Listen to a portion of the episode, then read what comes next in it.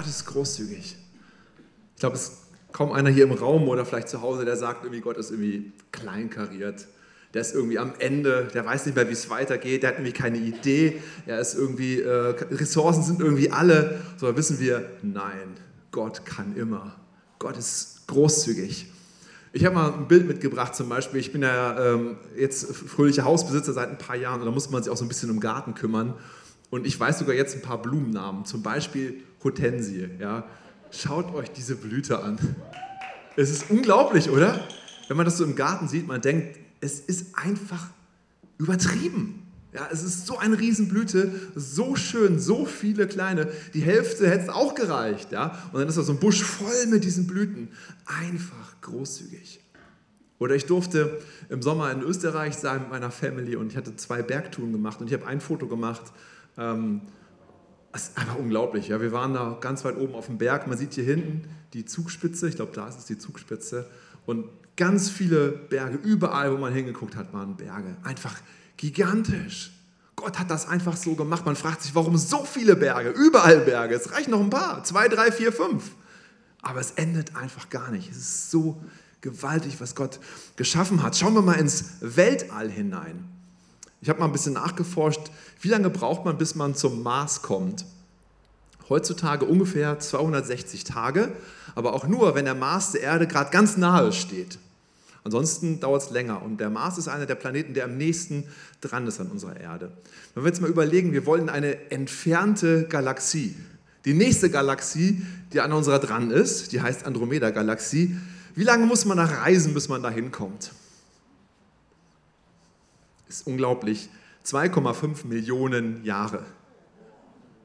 Das schafft keiner von uns. das ist unglaublich, oder? Wie entfernt ist das bitte? Und das nur, wenn man mit Lichtgeschwindigkeit reisen würde. Das schaffen wir heute ja noch gar nicht, noch bei weitem nicht. Also unglaublich weit weg. Und das ist die Galaxie, die am nächsten dran ist. Und dahinter gibt es noch viele weitere Galaxien. Was für ein gigantischer Gott. Gott ist der Schöpfer dieser Welt. Er hätte einfach nur eine Galaxie schaffen können. Nein, er hat so viel geschaffen, so unendlich Raum. Ja? James Bond würde sagen, die Welt ist nicht genug für unseren Gott. Also unglaublich, was, was, was wir für einen Gott haben, was er gibt. Er ist ein großzügiger Gott. Das ist sein Charakter, sein Herzenszug. Wenn wir in die Bibel schauen, entdecken wir Bibelverse, die das ausdrücken. Zum Beispiel Lukas 6, 38. Er schenkt ein gutes, vollgedrücktes, gerüttetes und überfließendes Maß. Er sagt zu Adam, schau hinauf zum Himmel, kannst du etwa die Sterne zählen? Und dann versprach er ihm, so zahlreich werden deine Nachkommen sein. Und es hat sich bewahrheitet. Er kennt uns alle mit Namen. Und das Krasseste finde ich, er hat alle unsere Haare gezählt. Äh, ich liebe meine Frau. Wir sind seit 19 Jahren verheiratet. Ich muss euch was gestehen. Ich habe es noch nicht geschafft, ihre Haare zu zählen. Das ist schlimm, ne? Gott weiß, wie viele Haare wir haben. Wir wollen heute dankbar sein, was Gott uns alles geschenkt hat. Wir wollen dankbar sein, wie er uns versorgt hat. Uns geht es wirklich gut. Wir können einfach Danke sagen heute. Was für ein guter Gott. Ich bin auch so dankbar über die Gemeinde hier, was Gott hier geschenkt hat. 2013 war es so, dass die Gemeinde hier kurz vorm Ende war. Es waren nur noch wenig Menschen da und die Schuldenlast drückte sehr stark. Die Banken drohten und haben gesagt, das Gebäude muss bald versteigert werden. Und was machen wir heute? Wir dürfen heute, selbst in Corona-Zeiten, erleben. Ich nehme einfach mal letzten Sonntag als Beispiel. Der Sonntag war gar nicht so gut besucht. Wir hatten 54 Besucher. Aber wir hatten 25 Mitarbeiter, die mitgeholfen haben, damit der Gottesdienst und alles drumherum und Kinderkirche und Café und so weiter läuft. 25 Mitarbeiter haben sich hier engagiert. Wir hatten in der Kinderkirche 26 Kinder letzten Sonntag. Und am Freitag in der Jugend waren 13 Jugendliche. 118 Leute an einem normalen Wochenende und circa 30 Leute haben per Stream zugeschaut. 148 Menschen haben wir an einem ganz normalen Sonntag erreicht in Corona-Zeiten. Danke Gott. Danke Gott. So viele Menschen, das ist, das ist stark. Gott, hat, Gott ist einfach großzügig, ja. Und dann, dann kommt natürlich so die, die spannende Frage, Gott ist großzügig. Und was ist jetzt mit mir? Was ist jetzt mit uns? Soll ich jetzt auch äh, großzügig sein und äh, großzügiger Lebensstil? Wünscht sich Gott diesen Stil auch, dieses überfließende, überschwängliche auch von uns? Mir ist eins aufgefallen, wenn man von Gott redet, von Gottes Großzügigkeit, dann fällt uns immer ziemlich viel ein. Aber wenn wir an uns Menschen denken, dann ist es mit Großzügigkeit so ein bisschen schwierig. Ja, es ist fast so ein bisschen negativ. Der hat aber einen großzügigen Lebensstil. Das heißt dann sowas wie, verschwenderisch, der gibt sein Geld einfach für alles Mögliche aus, aber nicht für sinnvolle äh, Sachen. Ich habe mal in einer Runde, wurde mal die Frage gestellt, was ist das Gegenteil von Großzügigkeit? Und da kam die Antwort ganz schnell, sparsam. Sparsam ist ja was Gutes, ne? Geld sparen und aufheben für, für wichtige Zwecke. Aber wenn, wenn das Gegenteil von ähm, ähm, Großzügigkeit was Positives ist, dann ist ja die Großzügigkeit eigentlich was Schlechtes.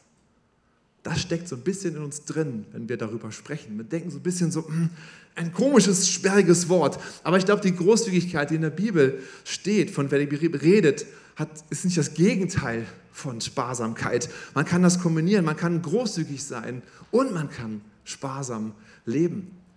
Zum Beispiel, wenn man es mal vergleicht, Jesus ist voller Liebe. Er hat für jeden Menschen unendlich viel Liebe, aber trotzdem ist er manchmal klar. Trotzdem sagt er manchmal Dinge, wo man denkt, so, huch, so, Satan weiche hinter mich, sagt er einmal, wo man denkt, so, das, das ist ja echt krass, ja. Aber wir liebevoll, aber trotzdem klar. Ich glaube, wir sollen großzügig sein, aber trotzdem mit unseren Kräften haushalten, trotzdem mit unseren Finanzen gut und weise umgehen, Ordnung halten. Uns fehlt eigentlich so das richtige Wort in Deutsch, finde ich so. Man müsste eher so sagen, vielleicht großdenkend oder ich habe eine Definition gefunden, nicht auf das fokussiert, was wir in unserer Hand halten, sondern was Gott in seiner Hand hält. Das ist einfach viel größer. Nicht auf das fokussieren, was wir in unserer Hand halten, sondern was Gott in seiner Hand hält. Und Gott ist großzügig. Gott hat. Lass uns also versuchen, Großzügigkeit mal neu zu verstehen, neu zu durchdenken, neu auf uns wirken zu lassen heute. Da steckt so viel Musik drin. Ich glaube, wir können anders durch die Welt gehen, wenn wir mit einem großzügigen Herzen unterwegs sind. Wenn wir so denken, dass wir einen Gott haben, der alles möglich ist, ein Gott, der alles geschaffen hat und wir dürfen ihn unseren Vater nennen. Boah, was ist das für ein, ein Blick, den wir bekommen können auf das. So dürfen wir unterwegs sein. Großzügigkeit ist viel mehr als im Kellner mal fünf Euro in die Hand drücken. Da steckt einfach viel, viel mehr dahinter. Lass uns doch mal hineinschauen, was, was so die Bibel dazu sagt, wie wir das Wort neu verstehen können. Ich glaube, wenn wir es wirklich verstehen würden, dann hätten wir gar keinen Zweifel mehr, dass, wir unser, äh, dass unser Geld knapp wird, weil er ist unser Versorger. Dann hätte ich keine Angst mehr, nach einer Woche, die, wo irgendwie alles daneben ging, zu Gott zu kommen und zu singen, mutig komme ich vor deinen Thron. Weil wir wissen, Gott ist großzügig. Seine Gnade ist einfach ohne Ende. Ich darf immer wieder am Sonntag zu ihm zurückkommen. Immer wieder. Ich muss keine Angst haben vor Krankheiten. Ich muss keine Angst haben vor Corona, dass ich es doch irgendwie kriege oder Long-Covid oder was es da alles gibt. Ja? Ich brauche keine Angst zu haben, weil Gott größer ist, weil er großzügig ist, weil er das Beste für uns möchte. Aber wenn wir ehrlich sind, haben wir manchmal vielleicht doch schon Angst. Wenn wir ehrlich sind, haben wir es vielleicht noch nicht so richtig kapiert. Ja? In der Bibel spricht, die Bibel spricht davon, dass wir den zehnten Teil unseres Einkommens an das Kornhaus zurückgeben sollen. Das ist also sozusagen der, der Ort, wo wir unsere geistliche Nahrung im Sinne herbekommen. Also eigentlich unsere lokale Gemeinde, so verstehen wir die Bibel. Der zehnte Teil möchte eigentlich Gott, dass wir ihn zurückgeben in das Haus Gottes. Und dann gibt es sogar noch die Rede von der Erstlingsgabe. Das heißt, das Erste, was ich bekomme, ist, das Erste, was ich Geld bekomme, ist, dass ich einen zehnten Teil davon nehme und Gott zurückgebe. So verstehe ich die Bibel. Aber was ist denn dann, wenn, wenn es dann Geld doch knapp wird? Was ist denn dann, wenn es irgendwie schwierig wird? So, ja, dann ähm, kann man da vielleicht anfangen zu sparen. Und da merken wir, wir haben Großzügigkeit nicht richtig verstanden. Weil wenn wir das nehmen, was Gott gehört und uns für uns behalten, dann merken wir, oh, wir, wir knapsen was ab, wir haben Angst bekommen. Und dabei hat Gott alles. Er hat genug Ressourcen. Er hat einfach alles. Wir merken, wir können das Thema noch weiter verinnerlichen. Wir können da tiefer gehen. Wenn er großzügig ist, kann er heilen, wie er möchte. Wenn er großzügig ist, brauchen wir keine Angst zu haben. Wenn er großzügig ist, müssen wir nicht mehr auf unsere Finanzen gucken und Angst haben, sondern wir können sagen, hey, er hat alles in seiner Hand. Lass uns mal in die Bibel schauen, Sprüche 11, Vers 24. Da steht, da ist einer, der ausstreut und er bekommt noch mehr. Und da ist einer, der mehr spart als recht ist und es ist nur zum Mangel. Die segnende Seele wird reichlich gesättigt und der Tränkende wird auch selbst getränkt. Ich liebe die Bibel, ja. Sie ist manchmal so paradox, so falsch rum, denkt man erstmal. Hä? Ich verstehe es gar nicht. Hier sind von zwei Leuten wird hier gesprochen. Da ist einer, der ausstreut und er bekommt noch mehr. Hä? Und da ist einer, der mehr spart als recht ist und es ist ihm zu Mangel.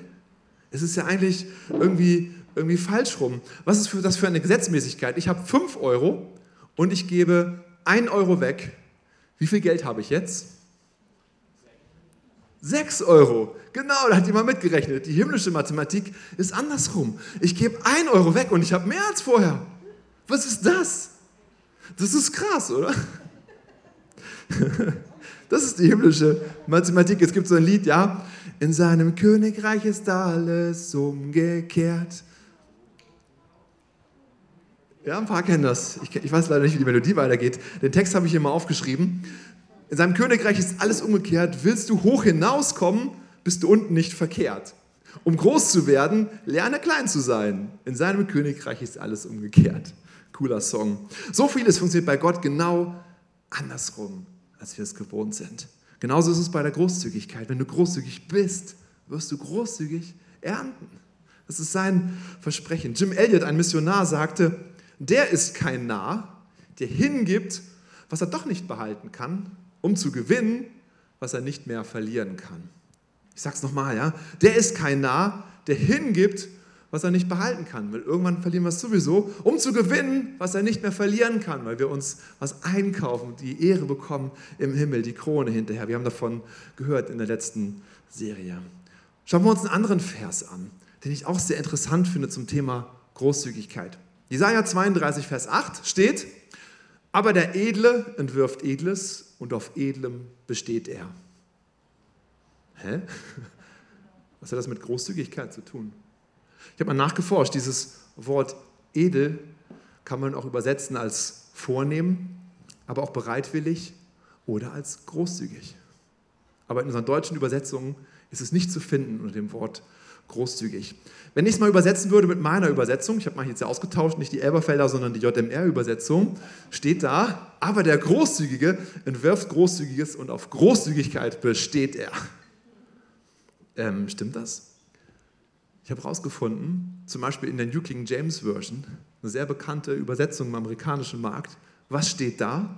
But a generous man devises generous things, and by generosity he shall stand. Die Amis haben kein Problem, über Großzügigkeit zu sprechen. Wir irgendwie schon. Wir suchen irgendwelche anderen Worte, edel, und verstehen das gar nicht. Wir verstehen diesen Satz eigentlich gar nicht, weil wir uns nicht trauen, vielleicht von Großzügigkeit zu sprechen, oder? Das ist irgendwie, irgendwie interessant. Hier steht, der Großzügige entwirft Großzügiges und auf Großzügigkeit besteht er. Er steht drauf. Ja? Es ist sein Fundament. Das ist das, was wir machen. Das werden wir irgendwann auch sein. Wir werden uns dahin entwickeln. Und wenn wir dieses Herz haben, was Gott hat, dieses, dieses einfach das gebende Herz, wir werden immer mehr darauf stehen. Das wird unsere Basis sein. Wenn du Großzügigkeit bist, wirst du großzügig unterwegs sein. Und in dieser Großzügigkeit kannst du stehen. Das wird zu deinem Fundament.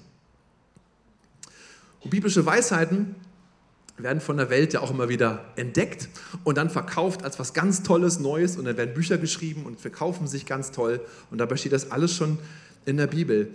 Zum Beispiel im Zusammenhang habe ich schon mal vor ein paar Jahren drüber gesprochen, aber ich möchte es nochmal herausholen, weil es so wertvoll ist, es zu verstehen. Es, es gibt die, man spricht von der Mangelmentalität und man spricht von der Überflussmentalität. Hat vielleicht der eine oder andere schon mal gehört. Ähm, wo, wo, wo kommt das her? Natürlich wieder eigentlich aus der Bibel. Jesus hat schon darüber gesprochen. Matthäus 25, Vers 29 steht, denn wer hat, dem wird gegeben werden, damit er Überfluss hat. Von dem aber, der nicht hat, wird auch das genommen werden, was er hat. Wenn dir das, das genommen wird, was du hast, hast du nichts mehr, dann hast du Mangel. Ja, also, wer hat, dem wird gegeben werden, damit er Überfluss hat. Das ist die Überflussmentalität, die sich daraus entwickeln kann. Und wer nicht hat, äh, der, der, der will ja auch noch genommen werden, was er nicht hat und kommt in diesen Mangel rein. Und, und davon hat Jesus sozusagen schon gesprochen. Und heute wird das als ganz was Modernes herausgezogen. Wie sieht diese Mentalität des Mangels aus? Das ist einer, der nicht großzügig denkt. Zum Beispiel, man muss sich eben immer vergleichen, weil es gibt nicht genug Ehre für jeden Einzelnen. Es ist einfach ein Mangel an Ehre und deshalb muss man immer gucken und gucken, ah, bin ich doch vielleicht besser als er. Immer wieder muss ich in Vergleich kommen. So Stolz ist vielleicht nicht so angesehen, aber Neid zum Beispiel, das ist schon gewiss kultiviert. Der Gedanke ist da, ich muss meine Position wahren. Ich muss gucken, dass ich meine Position halten kann. Ich muss alles dafür tun. Habt ihr vielleicht alles schon mal erlebt, so auch in, in, Firmen oder in Schulen und so weiter, immer wieder Menschen, die versuchen durchzuboxen, dass sie auf ihrer Position bleiben und alles dafür tun und andere klein machen, damit sie bloß nicht wegkommen, weil es gibt ja nicht genügend gute Positionen. Mangelmentalität. In der christlichen Welt, wenn jemand äh, sagt, so, wow, danke, du hast super Gitarre gespielt, Mangelmentalität ist zu sagen, das war ich nicht, das war Gott. Wenn es Gott gewesen wäre, wäre es vielleicht noch besser gewesen. kann man darauf gut antworten. Ja? Gott hat uns die Gaben geschenkt, Gitarre zu spielen. Und man kann einfach sagen, danke, danke, das ist gut. Schließlich landen wir im Perfektionismus. Du hast nie genug geleistet. Du kannst gar nicht richtig feiern, weil, ach, irgendwie ist es noch nicht genug, was ich getan habe. Das Schlimme daran ist, wir merken es so selten, wenn wir in dieser Mangelmentalität sind, wenn unsere Gedanken darin so kreisen. Und ich glaube, wir so in unserem deutschen Lande denken oft in dieser Mangelmentalität. Schauen wir uns die Mentalität des Überflusses an. Es gibt genug. Du kannst andere ehren, du kannst andere größer machen als du selber. Denn jeder hat seinen Platz. Jeder hat einen guten Platz. Du kannst zugeben, dass du Fehler gemacht hast weil du hast das gar nicht zu verlieren. Du darfst sein, ja, du darfst du sein, denn alle anderen gibt es schon. In der Führung und um, und, und um Dienst so geht es nicht darum, irgendwie eine Position zu haben, sondern es geht einfach darum, da zu sein, für andere Menschen da zu sein. Wir sprechen viel über Leiter, aber man denkt immer an Positionen, aber darum geht es eigentlich darum, wie ich es mal definiert habe, jemanden zu befähigen, von A nach B zu kommen, für jemanden anders da sein. Das macht einen Leiter aus. Darum geht es, nicht um irgendeine Position. Ich glaube, Mentalität des Überflusses, dann kannst du richtig feiern. Es geht nicht um Perfektion, sondern um Exzellenz. Einfach das Beste geben, was du hast, aber das ist dann auch genug. Und irgendwann reicht es auch. Das ist, glaube ich, die Mentalität des Überflusses. Lass uns da hineingehen. Ich glaube, das ist so die, die Basis für Großzügigkeit. Wenn wir anfangen, so zu denken, dann kommen wir da mehr und mehr hinein. Ähm, wenn wir uns abmühen und versuchen, irgendwie die Mangelmentalität ähm, zu, zu, zu verändern, ist es, ist es ähm, schwierig. Es ist ein Kampf, wenn wir großzügig sein wollen und Mangelmentalität haben. Das, das funktioniert nicht. Irgendwann entwickeln wir uns immer wieder zurück. Deshalb ist es so wichtig, daran zu denken, sich zu verändern und zu denken, Gott ist der, der alles hat. Gott hat für jeden eine, eine Position. Gott hat für jeden genug Ehre. Gott hat für jeden genug Möglichkeiten zu geben, dass wir ein gutes Leben führen können. Gott kann, Gott hat. Das ist die Basis für Großzügigkeit. Ich möchte mal ein ganz praktisches Beispiel nehmen, so aus unserem Gemeindeleben, gerade ganz aktuell, und zeigen, wie man mit beiden Mentalitäten da umgehen kann. Ähm, wir haben als Kirche ja einen Verein gegründet, und wollen so in die Selbstständigkeit hineingehen, sind da mittendrin. Und dann haben wir ja auch mit der Elem Munzburg ähm, viel gesprochen, mit Matthias und so. Und Matthias sagte, ja, natürlich könnt ihr das Gebäude übernehmen, allerdings kostet das 1,2 Millionen Euro. Oh, alle sagen mal, badabam. so, dann stehst du erstmal so, ähm, so als Pastor und denkst so, ah, ja, Stark. Gut. Ich habe noch nicht so viel auf dem Konto. Da muss ich noch ein bisschen sparen irgendwie. So. Und ehrlich gesagt komme ich schnell in die Mangelmentalität rein und denke, boah, das ist ordentlich. Wie sollen wir das bezahlen? Und, und äh, selbstständig werden wollen wir das doch zu diesem Preis? Und dann kommen so Gedanken, ist das überhaupt gerechtfertigt, so viel Geld dafür zu haben zu wollen? Mangelmentalität. Wir fangen ganz an, kritische Gedanken zu haben.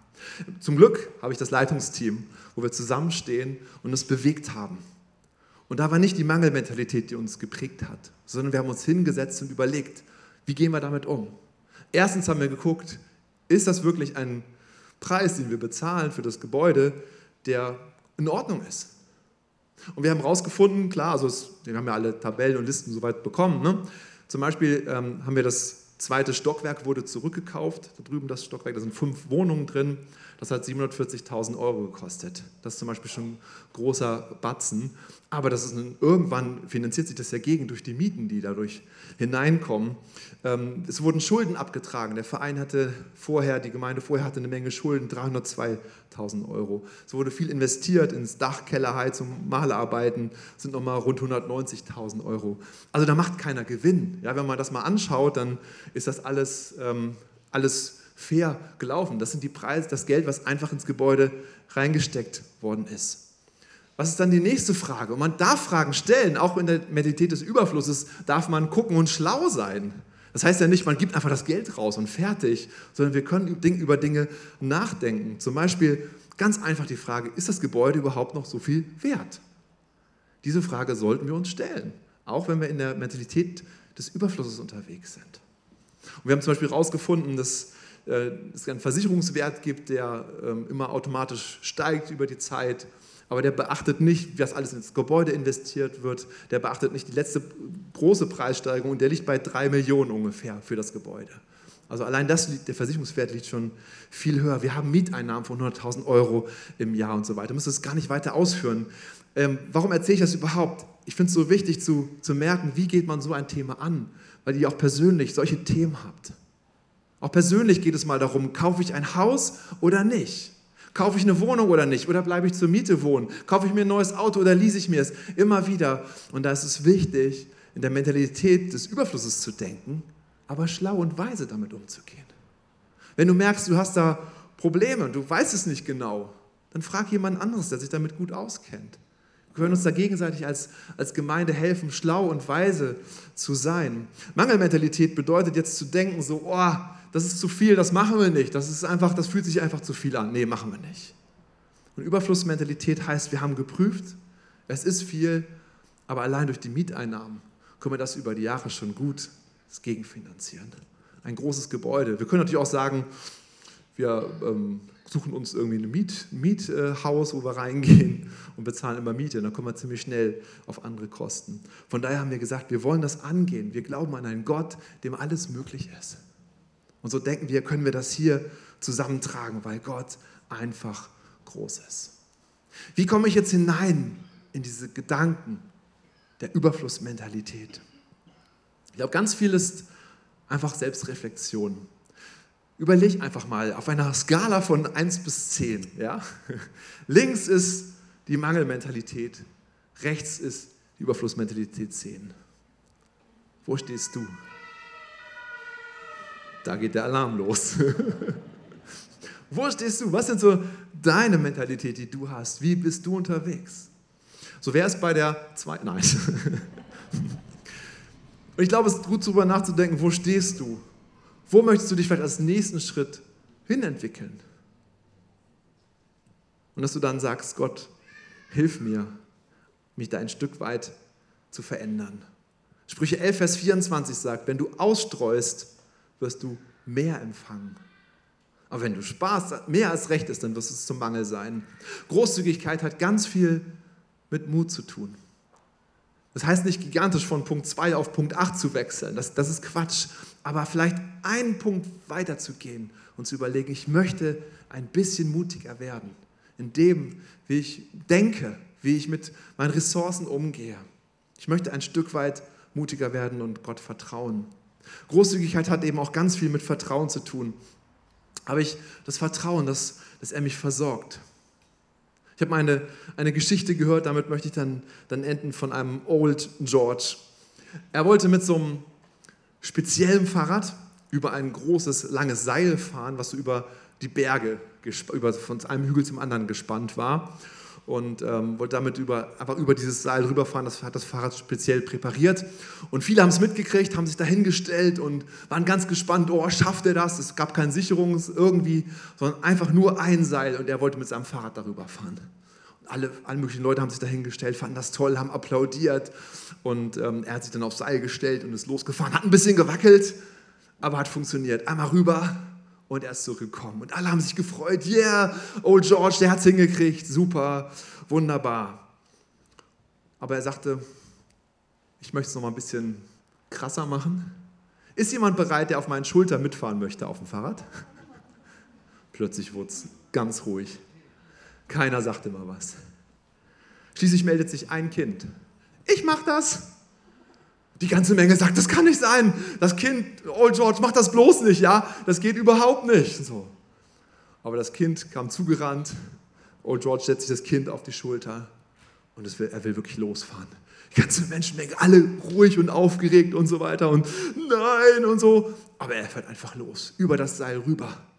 Wieder wackelt es ein bisschen, aber es hält, er kriegt es irgendwie hin. Er kommt an am anderen Ende und er fährt wieder zurück, wieder mit dem Kind auf dem Arm und er denkt, boah, krass, was, was macht er da, denken die ganzen Leute. Aber er schafft es, er kommt zurück. Das Kind freut sich, Old George freut sich, die ganzen Menschen freuen sich, boah, das war spannend, das war spannend. Als ich so ein bisschen beruhigt hatte, die Situation, fragen dann die Leute das Kind, wieso hast du ihm vertraut? Was hat das Kind gesagt? Ja, wieso nicht? Das ist doch mein Papa. Das ist der Unterschied zwischen Fan sein, einfach applaudieren, an der Seite stehen oder sagen, hey, das ist mein Papa, dem vertraue ich. Und wir haben einen Papa im Himmel, dem wir vertrauen können, in jeder Situation unseres Lebens. Weil er hatte eben gefragt, wer hat ein Anliegen? Es haben sich ziemlich viele gemeldet. Wir können unserem Papa vertrauen, dass er es hinbekommt. Lass uns darin wachsen, von dieser Mangelmentalität wegzugehen und zu einem Gott zu kommen, der großzügig ist, der großzügig denkt, der Hortensien macht, die einfach gewaltig sind, der Berge baut, der ein, ein Weltall schafft, was ohne Ende ist, zu einem Gott, dem, dem alles möglich ist. So ist unser Gott. Lass uns ihm vertrauen. Da ist einer, der ausstreut und er bekommt noch mehr. Und einer, der mehr spart, als recht ist. Und es ist ihm zu Mangel. Und dann geht der Vers weiter. Die segnende Seele wird reichlich gesättigt. Und der Tränkende wird auch selbst getränkt. Was wir geben, bekommen wir immer mehr zurück. Amen. Lass uns doch gerne mal zusammen aufstehen, vor unseren Gott treten und ihm danken einfach, was er für ein Gott ist. Halleluja, Halleluja.